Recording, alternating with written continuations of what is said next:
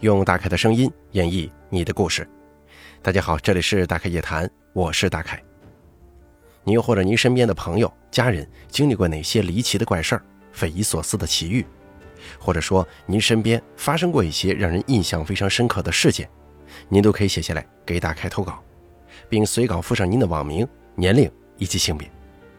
咱们的投稿邮箱是一三一四七八三八艾特 qq 点 com。那么接下来的时间呢，咱们一起来听一下今天投稿的这位朋友，他都说了些什么。这位投稿的朋友是这么说的：“他说，大概你好，我是杨小月，我听你故事很长时间了，每个无聊的加班日都是用你的故事和声音陪我度过，非常喜欢你。今天我也想投稿给你分享一下我的故事，文笔一般，还希望大家多多包涵。”先说第一个事儿吧。我是一个九四年出生的女孩。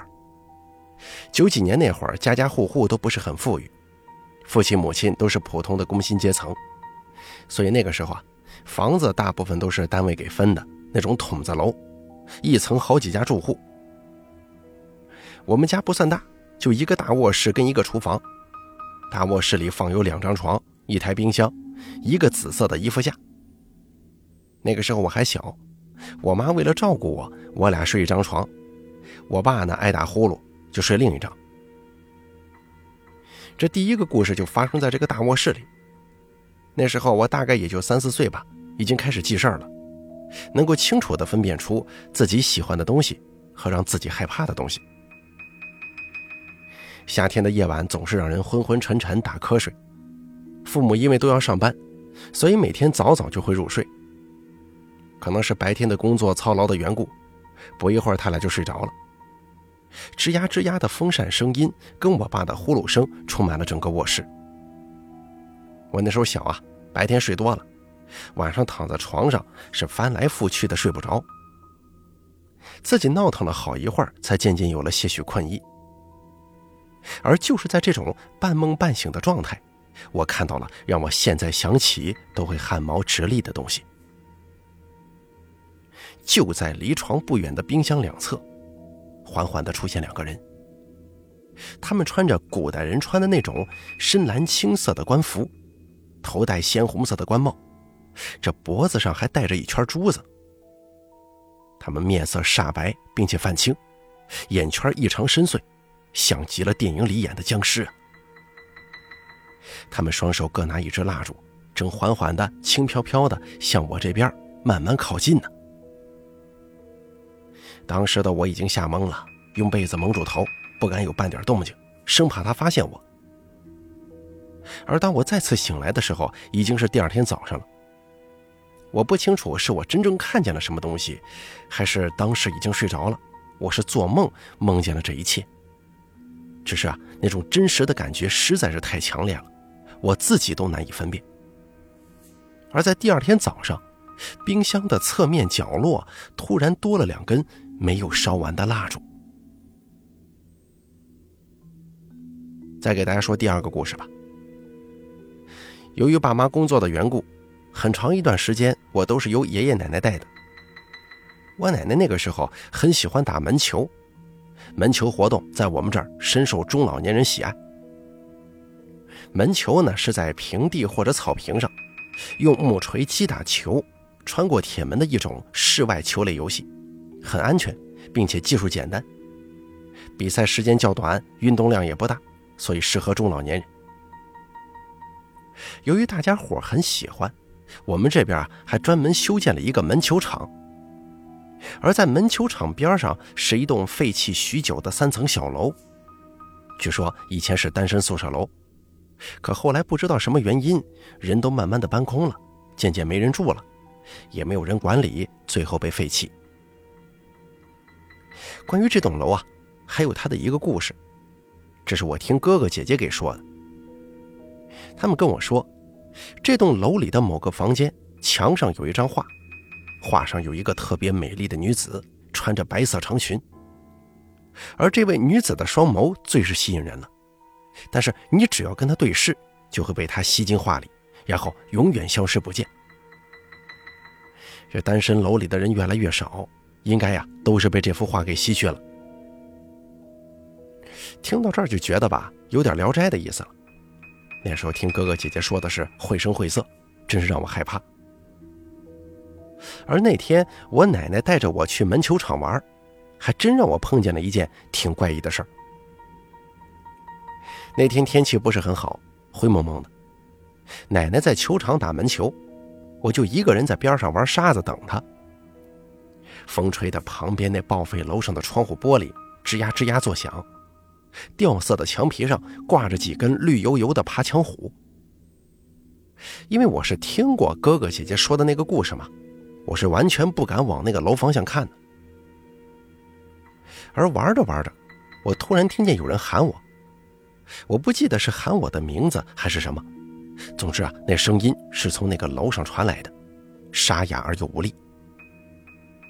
我一听就情不自禁地转过头。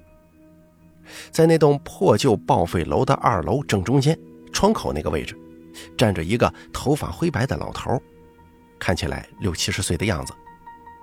他在朝着我笑，我竟然着了魔似的不停看他。然后他又开口说了一句：“你见过我的女儿吗？”我摇了摇头，然后竟不听使唤的朝他的方向走去。我奶奶正在打球呢，她看了我一眼。发现我没有在玩沙子的地方，朝这个破旧的楼那边走，一下子把我叫住了。我也缓缓的回过神，哇的一声就哭了。我冲到我奶奶那儿，告诉她我看见了一个奇怪的老头在楼上叫我。于是呢，我又指了指二楼的窗户口，可是那个老头子竟然不见了。于是很长一段时间，我都不敢再去那个门球场。也很害怕再碰见那个有着诡异笑容的老头。再到后来，听大家伙说，附近出现了个疯子老头，一大把年纪了，到处胡跑，还到处吓唬小孩。不过我没见过他，也不知道他是不是那个我遇到的让我留下阴影的那个老头。再给大家说第三个故事吧。上高中那会儿，我在县城上学。由于住校条件差，我爸妈在离学校不远的地方给我租了一间二室一厅的房子。房东是一对夫妻，一个长相有些凶的中年大叔，跟一个很爱烫头发的中年妇女。这个租的房子很是空荡，而且四面不透光，又感觉很湿冷。很长一段时间，我的身上都会起那种小湿疹，又痒又疼的。第一次到这儿，我就觉得很不舒服，就莫名觉得心中很难受。但是学校附近的房源十分紧张，我爸妈折腾好一阵子才给我找到一间房子，我能说什么呀？每次下晚自习，我都是速度跑回家。为了抄近道，我需要过一条很窄又很黑的、大约二十米长的小道。小道旁边其实是有路灯的，但是不知道为什么这个灯总是坏。不是被人拿石子打破，要么就是电路有问题。有时候会碰到认识的同学搭个伴一起走，我还不害怕。可是一个人走的时候，我就像百米冲刺一般，恨不得飞过去。又细又长的小道在黑夜里，简直就像是能把我给吃掉一样。我那个时候学习不是很好，为了能提高自己的学习，我经常学习到大半夜。我的卧室有一个台灯，头顶背后还有一根吊灯，一米长的电线垂下来，顺挂着一个普通的灯泡。说来也奇怪，每次学习到深夜，我总是觉得背后有东西看着我，死死的盯着。这本来一个人学习就很安静，屋里又阴冷，这种感觉更是让我害怕的后背发凉，流冷汗。可是我的背后只有一根电线和吊垂下来的灯泡。别的啥也没有。那会儿我想象力丰富啊，我就觉得它很像是一根上吊的绳子，并且绳子上挂着一个人，一到大半夜他就现身出来看着我。更离谱的是，他跟楼下的路灯有一样的问题，总是时不时的就会坏。房东换了好几次，他还是坏，索性到最后啊就不管他了，空留一个灯泡壳子。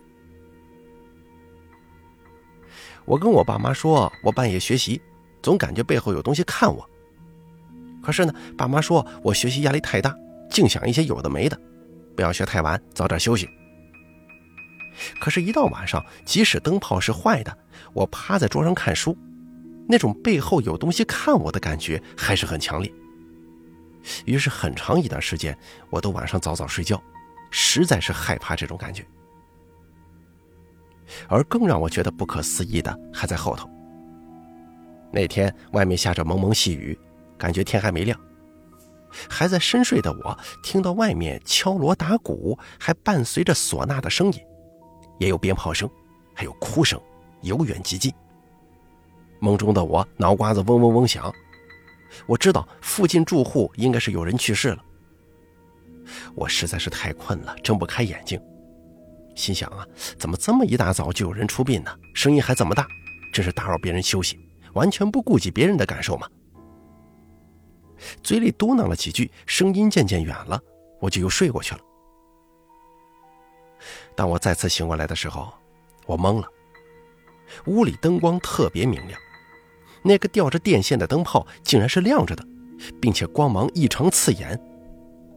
可是它明明已经坏掉了，很长一段时间都没有人开这个灯。而且我保证，昨天晚上屋里一片漆黑，有灯光的话，我压根睡不着啊！怎么可能它会亮呢？我去拉灯的开关。那种老式的开关卡扣松了，怎么也关不掉。后来叫来房东，关掉电闸，彻底把那根灯绳和灯泡给解决了。我当时心想啊，是不是我的抱怨对已逝之人有了不尊重，所以才会出现这种奇怪现象呢？后来我搬出了这个房子，为了有人照顾，搬去亲戚家。临走之前，我跟房东聊，问这个房子住过几个学生啊？学习成绩怎么样？房东说有好几个学生住过，都说我房子不好，住着不舒服，总生病。嘿，你这学习不好，还能怪我房子怎么着啊？我笑了笑，不想再多问了，生怕再问出一些完全不想知道的事儿。我搬走之后就再也没来过了。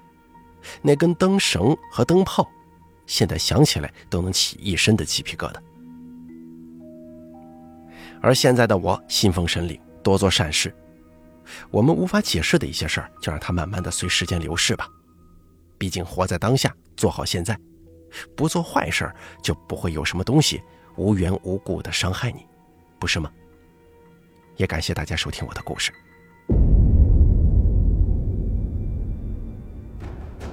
好了，咱本期大概一谈做到这儿就结束了。非常感谢大家的收听，也感谢这位叫做杨小月的朋友他的投稿。